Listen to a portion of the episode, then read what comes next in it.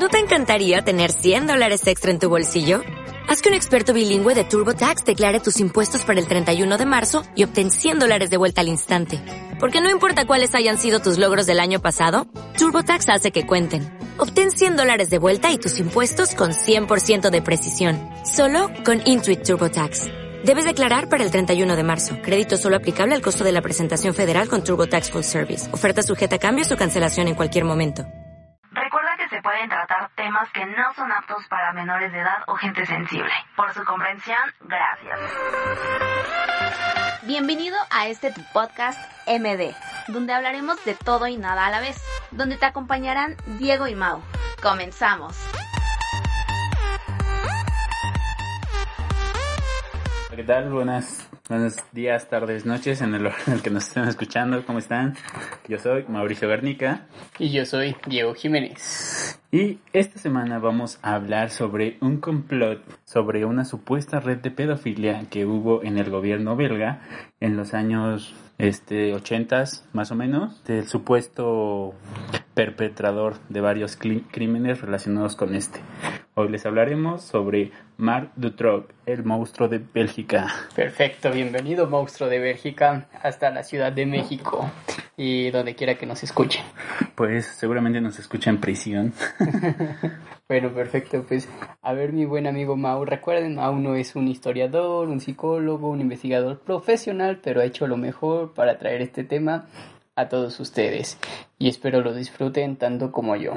Marc Paul Alain Dutroux Nació el 6 de noviembre de 1956, es el mayor de cinco hermanos. Sus padres, Victor Dutroux y Janine Lewis, ambos son maestros que emigraron hacia el Congo belga y luego de nuevo hacia Bélgica en 1960. Perfecto, mira, ve, ya hace una dinámica. El que nos diga el nombre sin trabarse, porque yo no me lo aprendí, parece todo un trabalenguas, le vamos a dar un regalo especial.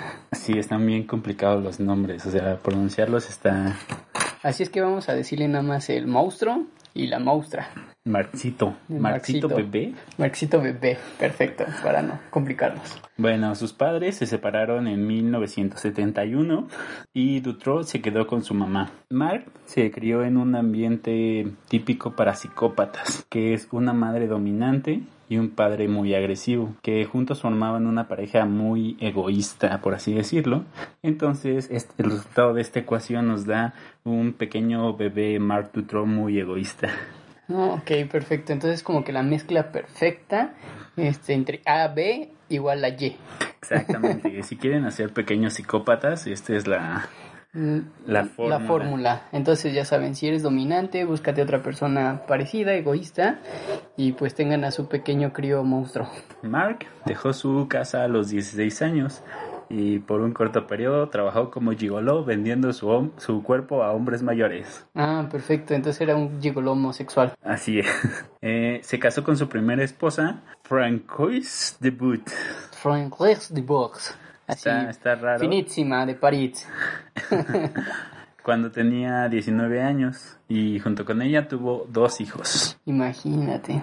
Dos hijos, otros dos monstruos más a la lista.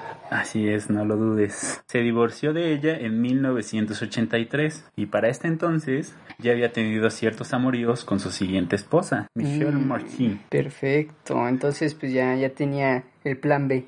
Algo curioso es que se casó con Michelle estando en la cárcel en 1989 o sea, ¿él estaba en la cárcel o ella? Eh, ambos. Ambos estaban en la cárcel, entonces fue una boda tras las rejas. Y se divorciaron en 2003, igual ambos estando en la cárcel. No, bueno.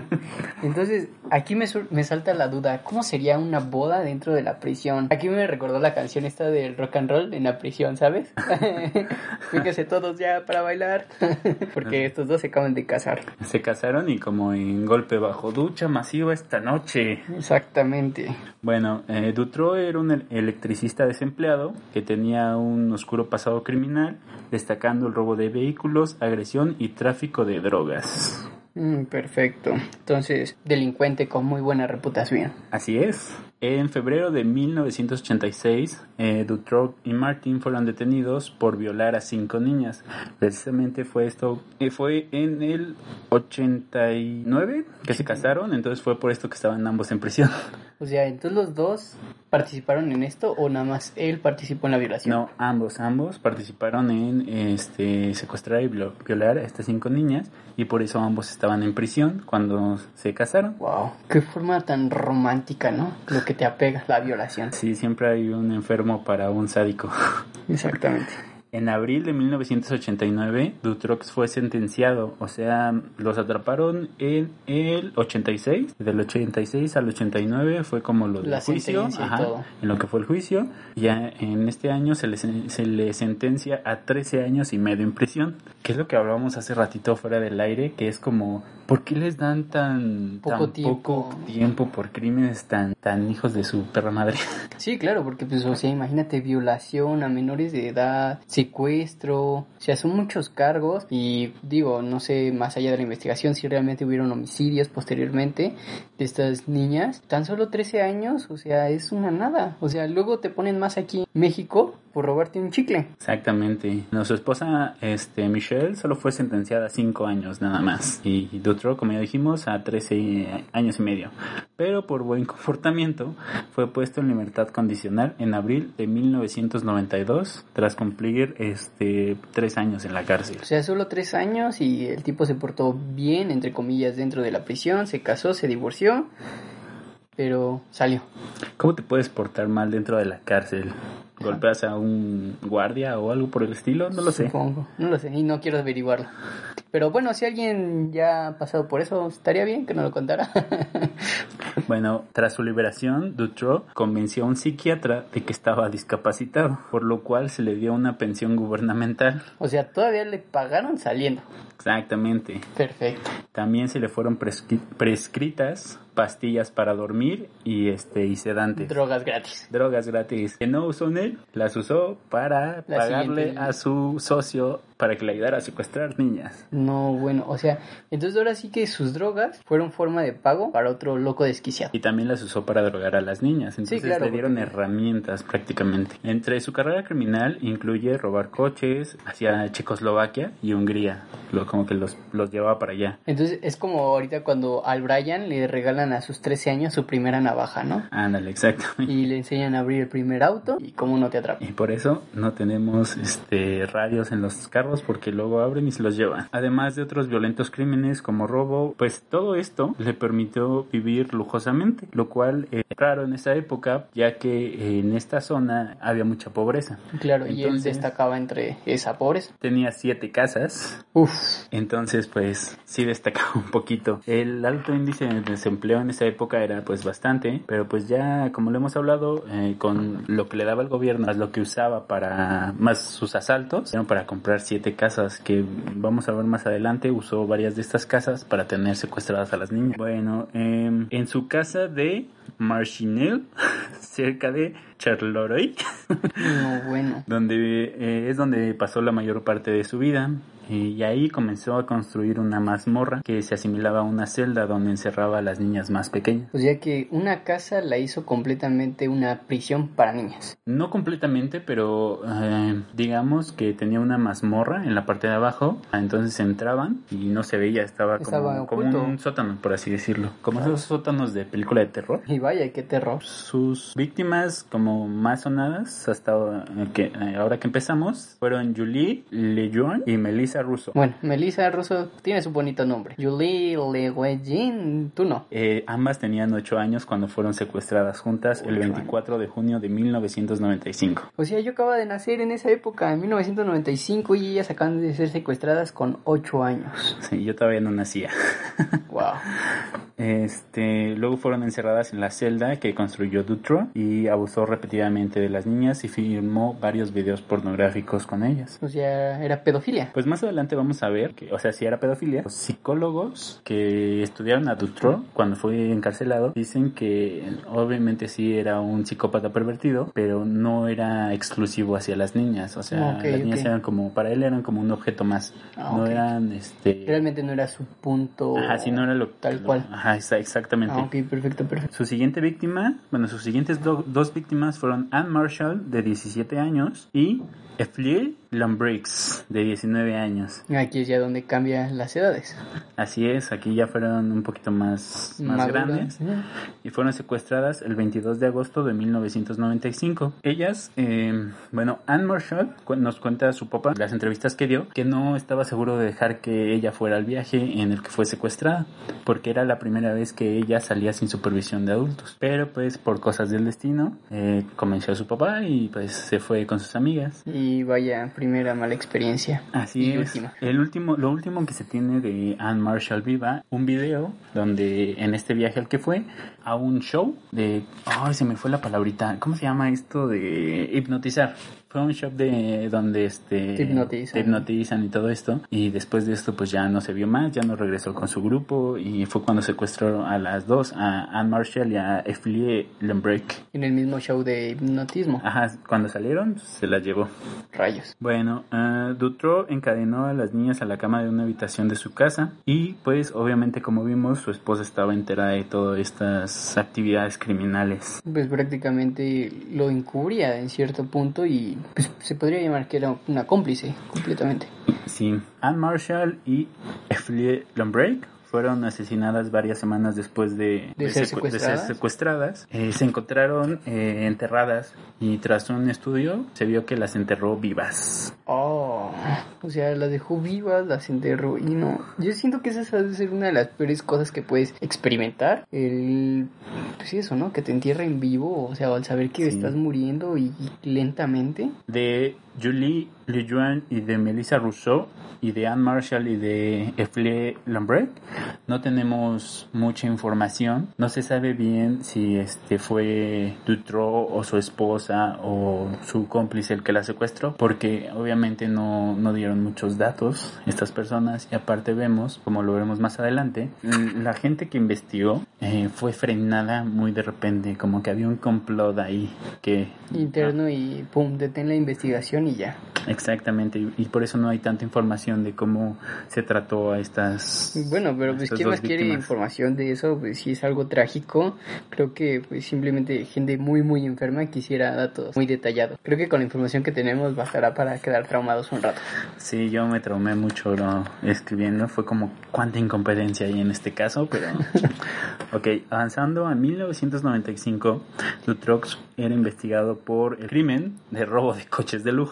O sea, nada que ver, pero pues él estaba siendo investigado por otro lado. Exacto, por otras cosas. Y permaneció arrestado desde el 6 de diciembre de 1995 hasta el 20 de marzo de 1996. O sea, hace una nada. No, por, o sea, eh, hasta por robo de coches lo, lo Fue el dejaban. mínimo, ajá. Ujú. En este tiempo, Julie, Julie y Melissa seguían vivas, pero murieron de inanición durante el tiempo que estuvo en prisión, porque la esposa eh, de Dutro, esta Michelle, no se animaba a bajar a la mazmorra a darles de comer. Ella Ok. dice que por miedo, pero no sé, yo no me la trago. Sí, claro, claro, es como de, ay no, pero pues bien sabía que lo que pasaba y cualquier cosa y desgraciadamente murieron por inanición, como lo acabas de decir, porque nadie les bajó un taco, un taquito. Exactamente. Bueno, ya vimos que Dutro salió otra vez. Cuando salió, el director de la prisión recibió una carta de, de la mamá de Dutro diciéndole que probablemente no era buena idea este, dejar salir Soltar. a, a su hijo porque tal vez, y cito, podría tener niñas encerradas en su casa. Simplemente así. O sea, ya les dieron las pistas ahí. Pero bueno, su siguiente víctima, Sabine Dordain, y una de las sobrevivientes, fue secuestrada cuando iba en su bicicleta a, camino a, a la escuela. Sabine tenía 12 años en ese entonces y fue la víctima que pasó más tiempo con Dutro. Fueron alrededor de 11 semanas las que permaneció encerrada en la mazmorra. Mm, su siguiente víctima fue el 9 de agosto, Leticia del Des, de 14 años. Ella también fue secuestrada a plena luz del día cuando volvía de la piscina pública. Una nadadora cualquiera se fue a duchar, a es. refrescarse y pum, balas. Con esta Sabine, que fue la que pasó más tiempo como En encerrada cautiverio. en cautiverio, fue como se empezó a crear el modus operandi o como se vio el modus operandi de Dutro. Es otro. Él iba con su cómplice Michelle Levy, que todo, o sea, por alguna razón, ahorita eh, cuando estoy investigando se me hizo muy curioso, que todos sus cómplices se llamaban Michelle, su esposa se llamaba Michelle, Tenía algo con Michelle, así al parecer. una obsesión. Bueno. Más bien esa era su obsesión, ¿sabes? Bueno, eh, Sabine nos cuenta que iba de camino a la escuela cuando una camioneta blanca eh, la interceptó y la abdujo. Esto ya fue después de que las encontraran. ¿no? Claro, claro. Después nos dice que Dutroux le contó una historia donde un gángster le pidió que la secuestrara para pedir rescate. ok. Pero dice que Dutroux le dijo que su familia no quiso pagar la- el rescate, y, pero que él era muy bueno y que por eso no la iba a matar. O sea, entonces él se hacía pasar como un secuestrador pagado, Ajá. por así decirlo, porque debían dinero Am, por la niña. ajá, exactamente. Era el intercambio, el típico intercambio de siempre, ¿no? Ajá. Pero que él nada más era como un, un trabajador del gángster más arriba. Ajá, exactamente. Y al final de cuentas, pues no era nada cierto, porque pues él era, era su plan todo el tiempo. Exactamente. Pero se hacía pasar por la víctima también. Sí, bueno, ahorita veremos que Dutroux le dejaba escribir cartas que les decía que iba a mandar a su familia. Para que no se preocuparan y que estuvieran conscientes que estaban vivas, supongo. Mm, O una forma como de saber, ¿sabes qué? Estás a salvo, pero no te puedo sacar. es que Dutroux le hizo creer que su familia ya no le interesaba y que no quería pagar la recompensa. Ah, ok, ok. Ajá, entonces este, ella creía que, Pues ya estaba abandonada. ajá, que estaba tal. abandonada. Y Dutroux le dijo, oye, ¿sabes qué? Pues puedes escribir cartas y mandárselas a tu familia, pero a cambio me tienes que hacer ciertos favores. Ok. Que creo que todos entendemos a qué se refiere con, Con ciertos favores. Exactamente. Bueno, en, en, este, en las cartas que escribían, esta Sabine ponía cosas como, pues ya voy a hacer mi tarea, voy a ser buena hija, voy a ser mejor, pero pues obviamente las cartas nunca salieron de la casa de Dutro. Exactamente, pues es como esto de que pues, sabes que tu familia ya no te quiere y empiezas a reflexionar lo mal que pudiste haber sido, aunque no lo hayas notado. O realmente no eras una mala persona, pero en el momento todo suena súper malo y te arrepientes de hasta lo que no. Por no lavar los trastes, por no tender tu cama, como ella lo decía, ¿no? Ya voy a hacer mi tarea y todo eso, pues creo que cualquiera pensaría en eso si, si, si te hacen creer que tu familia ya no te quiere. Ahora, ¿cómo fue que la policía llegó con Dutro? Estas fueron sus últimas dos víctimas, Sabine y Leticia. Pues justamente cuando secuestró a Leticia, cuando regresaba de la, de la piscina pública, un testigo pudo identificar la placa de la camioneta. Ok, Y ya cuando buscaron la las placas, eh, se... efectivamente. eh, Era de Dutro. Ya vieron que era una camioneta registrada en nombre de Marc Dutro. Dutro fue detenido para ser interrogado junto con su esposa y su, y su socio Michel Leliev. Ese es el nombre correcto. Leliev. Michel Leliev. Leliev. Hace rato dije Levi o algo así. Al- eh, como Harry Potter, ¿no? Levié. Ándale. Levié. Si alguno de ustedes sabe belga o francés o así, puede corregirme como Hermione a, A Harry- a Ron. a Ron. Este, tras varias horas de interrogatorio y al ver que Dutroux no diría nada, los oficiales se concentraron en los demás sospechosos hasta que Michel Leliev confesó todo. Estamos hablando de que Michel Leliev era un este heroinómano adicto a las drogas y obviamente Dutroux le pagaba con drogas. De, ok, sí, ¿saben qué? Así pasó. Íbamos manejando, él me dijo, intercepta a esa niña y él la subió. Ok, yo iba manejando, ¿no? Yo nada más quería drogas. Ajá, yo nada más quería drogas. Entonces, pues ya, después de que pues ya tienen la confesión de Lelia, pues ahora hay que hacer eh, confesar a, a Dutroux. Entonces, eh, pues le dicen como de, oye, pues ya sabemos todo. ¿Dónde está Sabine? Porque los llevaron para interrogatorio, pero obviamente Sabine seguía en la, en la mazmorra. Digo, mazmorra. Leticia, Leticia seguía en la, en la mazmorra. Y justamente le dice, ¿sabes qué? No solo te voy a dar la ubicación de una niña, te voy a dar la ubicación de dos niñas. Ellos nada más iban por una niña sin saber que ya tenía secuestrada a otra. Ajá. Y entonces, entonces el oficial que lo estaba interrogando describe que atrás de él había una pared con afiches de se busca. Y estaba la foto de Sabine. Y Ah. entonces le dice, ¿Sabine? Y él le dice que sí. Bien quitado de la pena. Sí, o sea, fue como, ah, ¿sabes qué? Te doy el nombre de dos si quieres. Está muy mal este, pues ya. Pero ¿qué les podemos hacer a este tipo de personas? Porque creo que no existe castigo justo en este ámbito, en, este, en esta Pues mira, yo digo que mínimo una este castración hormonal, ¿cómo se? Dolorosa, de genitales. No, no, no, es que hay uno que, que te, te ponen algo que ya no tienes como esa necesidad sexual. Ok, ok. Entonces, mínimo, mínimo. Eso, para Eso. que no anden haciendo estupideces. Y que no los liberen a los tres años. Castración química se llama, castración, química. Perfecto. Pues estaría bien que se aplicara eso a todas las personas que hayan sido detenidas por violación o por intento de violación. Y creo que sería algo justo. Y no nada más en Bélgica, sino en todos lados. Sí, en todos lados. Ahora, ya se encontraron, se encontró viva a Sabine, que llevaba 11, 11 semanas eh, encerrada. Ya la daban por muerta, pero la encontraron viva. Y a Leticia, ya las encontraron, ¿no? ¿Y Leticia cuánto tiempo tenía? Eh, alrededor de seis días que la habían Seis. secuestrado. Ah. Entonces fue menos. Ujú. Entonces se, se empiezan a hacer muchas preguntas, ¿no? ¿Por qué Dutroux operó con tanta facilidad? O sea, literalmente a Leticia la secuestró a mitad del día, o sea, como si nada. Pudo ser atrapado antes, se preguntaba la gente. Y pues, ¿por qué la policía le daba tan poca importancia a la desaparición de las niñas? Porque en ese tiempo era muy común que las niñas desaparecieran y la policía lo tomaba como un robo más. No le daba la prioridad que, Que hoy en que día. exactamente. O sea, era como si se te perdiera un objeto más. O sea, se robaron mi bici. Ah, está bien, échala ahí al reporte de bicis robadas. El papá de Anne Marshall, Ujú. este, una de sus víctimas que fue enterrada viva, que ya mencionamos antes, dice que en cuanto se enteró que su hija no había vuelto con su grupo, este, fue a la policía y la policía le dijo, seguramente está buscando aventura, deje que pasen 48 horas y después ya vemos qué hacemos. Wow. Pero desgraciadamente así es la vida y sigue siendo, porque si tú por un familiar desgraciadamente no llega una noche a dormir a tu casa, quieres levantar un reporte de extra de que pues no apareció o así. Es lo que te dice la policía. Sé que tienes que esperar de 48 a 72 horas para poder levantar un reporte de que está desaparecida esta persona. Y Sí, pasa. aparte los estudios dicen que las primeras horas son vitales para encontrar a, a las personas. Exactamente. más sin niños. Pero bueno, ya Dutroux fue atrapado. Entonces, después de pues dos años de interrogatorio, pues seguimos con, con las declaraciones, ¿no? Cuando Dutroux estaba bajo vigilancia por el robo de autos años antes, la policía había puesto cámaras de, eh, de seguridad y pudo, pudieron haber visto cuando, cuando atrapó a Anne Marshall. A plena luz del día. La- no, ese fue el problema. Con Anne Marshall lo hizo en la noche. Ah, Y las cámaras de seguridad que por este motivos laborales se, eh, solo funcionaban de 8 de la mañana a 6 de la tarde. O sea, nada, si igual tenían una jornada laboral como cualquier persona. Exactamente, que se me hace muy estúpido, pero está bien. O sea, supuestamente apagaban las cámaras. Yo no Después lo creo nada, seis, nada. ya, no pum. creo nada de eso, no me la como. Pero bueno. Es eh, por eso que aquí en México también hay tantos robos en la noche. Ya nos dimos cuenta por qué. Las apagan a las 6 de la tarde. Bueno, aparte de esto, el agente a cargo de la operación Otelo, que era la operación para atrapar a Marc Dutroux en lo del robo de autos, se, re- se llamaba René Michaud, o como yo lo quiero llamar, el detective Tengo Retraso Mental, visitó la casa de Dutroux cuando él no estaba. Con él iban varios policías y un cerrajero, ¿no? El cerrajero se llama Alan Lijour.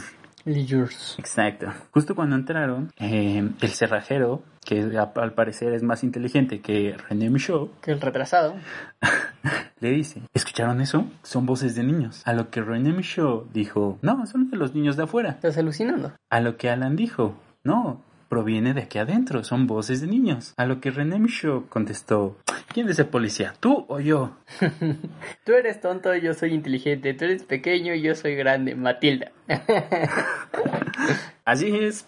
En este momento se pudo haber salvado la vida de varias personas, pero el detective tengo retraso mental, está bien estúpido. Tiene retraso mental. Exactamente. Las voces eran de Julian y de Melissa, las niñas de 8 años que habían sido secuestradas. Que bien se hubieran podido salvar en ese momento. Pero gracias a que el detective retraso mental la defecó. Lo que encontró René Michaud fueron varias grabaciones, que al parecer, y esta tampoco me la trago, no vieron porque no contaban con un dispositivo de VHS. Ah, Fue como- las dejaron ahí así como de, ah, sí, déjalas ahí en el montón de... Exactamente, y en estas grabaciones se apreciaba cómo construyó la mazmorra, aparte de dónde estaba ubicada, y pues obviamente los videos que hizo con las niñas. Claro, claro, porque dices que pues filmaba sus actos sádicos en contra de ellas, sus violaciones y simplemente porque no tenían dónde verlas. Así es, el detective tengo retraso mental, para quien no sepa, después se mudó a México y fundó la PGR. Perfecto. No, no es cierto, pero parece que sí. Y cofundador del FBI. Así es. Mucha gente se empezó a preguntar después de estas declaraciones que salieron a la luz después de que Dutroux fue atrapado, que si alguien importante lo protegía. Y entonces Dutroux solo hizo otra cosa más que avivar las llamas de este chisme, diciendo que pertenecía a una red de pedofilia cuyas ramificaciones abarcaban lo más alto de la sociedad belga. O sea, ya que la gente empezó a divagar, a crear sus teorías, estúpidas como siempre, por falta de información o por querer sacar una nota más allá, dijeron que estaba protegido como por un capo o algo así muy grande. No, Y- decían que por, por este, personas de la sociedad, Ah, o sea, pues, o sea, empresarios, empresarios o, eh, personas del gobierno. Ah, o ok, así. ok. Bueno, pero tenía influencia, por así decirlo. Él aprovechó de todo esto al decir que sí, que efectivamente él estaba amparado por una sociedad más allá Así de lo es. que todo el mundo pensaba. Bueno, el juez que fue asignado al caso, de nombre John Mark Connerod, o el juez yo sí hago mi pinche trabajo, este empieza, empieza a investigar, ¿no? Y arresta a otro socio de Dutroux, de nombre Michel Newell. Y tercer Michel, tercer Michel. Eh, tercer Michel. Fuera. Yo creo que así no se confundía. Sí, porque era Michel esto, sí, ah, Michel esto, Michel esto. Eh, Tú eres Michel, sí, tú eres Michel. Sí, así cuando estaba con su esposa, no, no se equivocaba de nombre, así. Michel, todos. Michel. Ok, de, en la primera aparición pública de Michelle Newell y Marc Dutroux aparecen otras 11 víctimas que los identifican. Eh, estas víctimas son nombrados como testigos X. Testigos X, Ajá, testigos X. Uno de estos testigos, Regina Liu, testigo X1, que después de ver a Newell y a Dutroux en la televisión, eh, los reconoce y entonces va a la policía y dice, cuando yo era niña, mi mamá tenía un novio. Este novio me alquilaba para otros hombres, donde se, que hacían fiestas y otras cosas donde había este que hacer, este, donde estábamos obligadas a tener relaciones sexuales. Y estas fiestas, este, había políticos, hombres de negocios y para, este, obviamente, cuando dijo esto, fue como, ok, entonces si hay una red de pedofilia, ¿qué está pasando aquí? Hay que investigar más, ¿no? Pero mucha gente era como, ok, ¿sabes qué? Regina Lu, no sé, puede que esté mal de la cabeza, ¿no? Claro que está inventando todo, Ajá, puede que esté divagando. investigando, em, eh, era una posibilidad, ¿no? Que lo estuviera inventado. Entonces, Regina, X1, adiós. Regina dijo, les voy a dar pruebas de que, de que esto es verdad. Entonces dio una pista sobre un crimen que se cometió en una granja. Un asesinato de una chica que se encontró. En esto describe la forma en la que fue amarrada, en la que fue asesinada. Entonces es como, ah, ok, tal vez no esté Tan mal, no, no inventando, está inventando cosas. nada. O sea, está, está dándonos una pista de un crimen que se cometió y que las, los datos no fueron filtrados. Nadie más debería saber esto, pero ella lo sabe. Claro, claro, porque pues fue testigo directo. Así es, pero sin embargo, la investigación de Gianmarco se paraliza y él es removido del caso. Eh, Gianmarco fue removido con la excusa de que había asistido a una cena que organizaron eh, los padres de las víctimas. Y según esto, estaba eh, entraba en conflicto de intereses. Ajá, ajá, exactamente. El equipo que trabajaba con las víctimas X también fue convocado. Los convocaron solo para decirles que Ya ya, no trabajaban más. estaban en el caso de Dutroux. O sea, el que sí estaba haciendo algo por estas víctimas, por este caso y todo eso, bye. Exacto, esto avivó más la llama de, de que había una... Una red, algo Una red, más arriba, una mano negra ahí moviendo los hilos, como títeres. En 2004, ocho años después de que fue atrapado Dutroux, empieza su juicio. Uno pensaría, bueno, o sea, fue atrapado en el 96, a lo mejor en el 98, en el 99 ya empieza su juicio. Y igual, ya mucho los 2000, Los ¿no? 2000. Pero no, fue hasta 2004.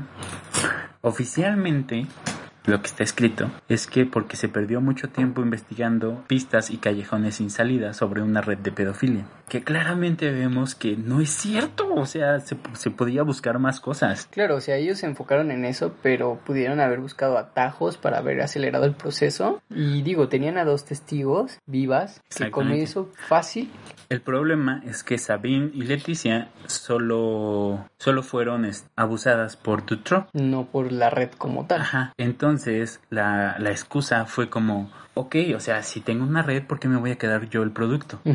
Es lo más estúpido que he escuchado. Hablando de negocios, tienes el negocio que tengas, pero seamos honestos, siempre te quedas algo para ti. Igual en esto está medio enfermo, pero pues es la verdad, ¿no? El que parte y comparte siempre se lleva la mejor parte. Exactamente. Ah, Pues antes del juicio, que fue en 2004, una serie de eventos desafortunados, como la Como serie, la serie.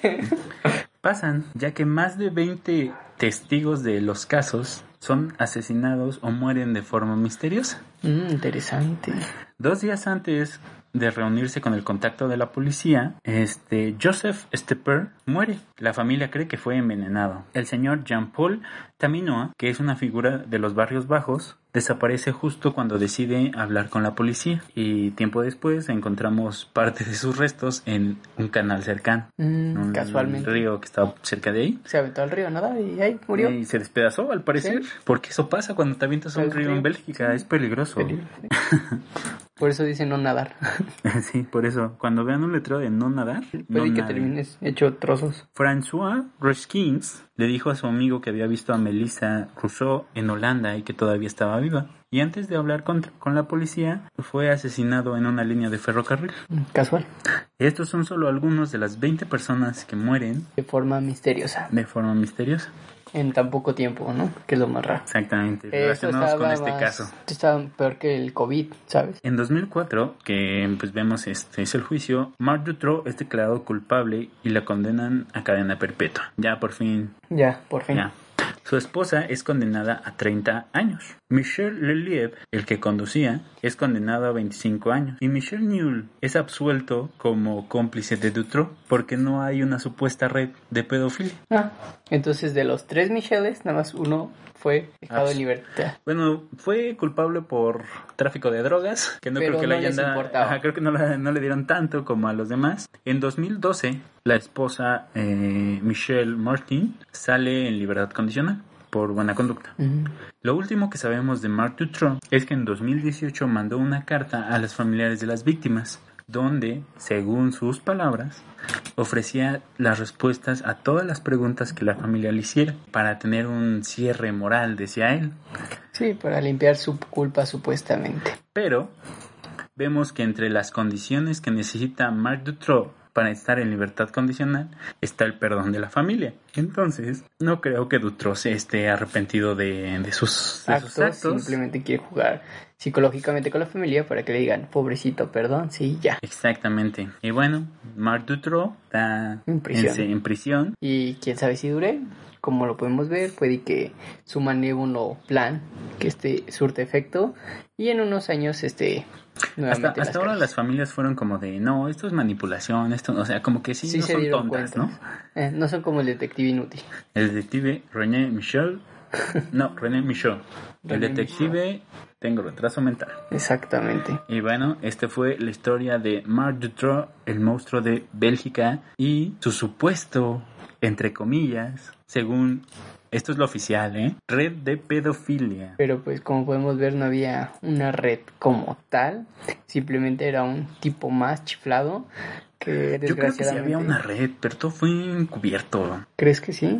Es que eh, la, la, el testimonio de Regina que dio las pistas, que cesaran todas las investigaciones, que quitaran al juez este el caso. El caso, bueno, porque sí estaba investigando por donde no, por así decirlo, ya estaba moviendo tierra y cosas, pues sí, puede que realmente sí existiera esta red, pero pues tantito este tipo enfermo, sus cómplices, su esposa, y desgraciadamente existe gente todavía más enferma con poder, entonces, ah, podemos ver que el mundo es una basura en ocasiones. Sí, fue de, de los casos más frustrantes que, es- que este que he visto o que he investigado. Ya no quería leer más, pero bueno. Te dan coraje. Sí, me da Pero coraje. bueno, pues muchísimas gracias por habernos escuchado en este podcast. Espero les haya gustado. Y si no, pues igual esperamos sus comentarios de nosotros temas, de los que les gustaría escucharnos. Eh, recuerden seguirnos en arroba mdpod-cast en Instagram. Estamos en YouTube, en Spotify. Ya saben, en YouTube denle manita arriba, seguir y compartan. En Spotify pues simplemente reproduzcanlo y compartan. Y mi red privada, recuerden, Alger DJM en Facebook y en Instagram, Alger-JM.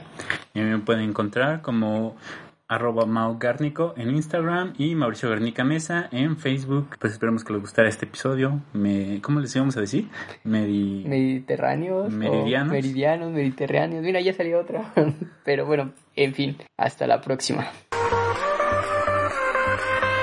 Gracias por escucharnos. No olvides nuestra próxima cita con MD, en compañía de Diego y Mau. Hasta la próxima.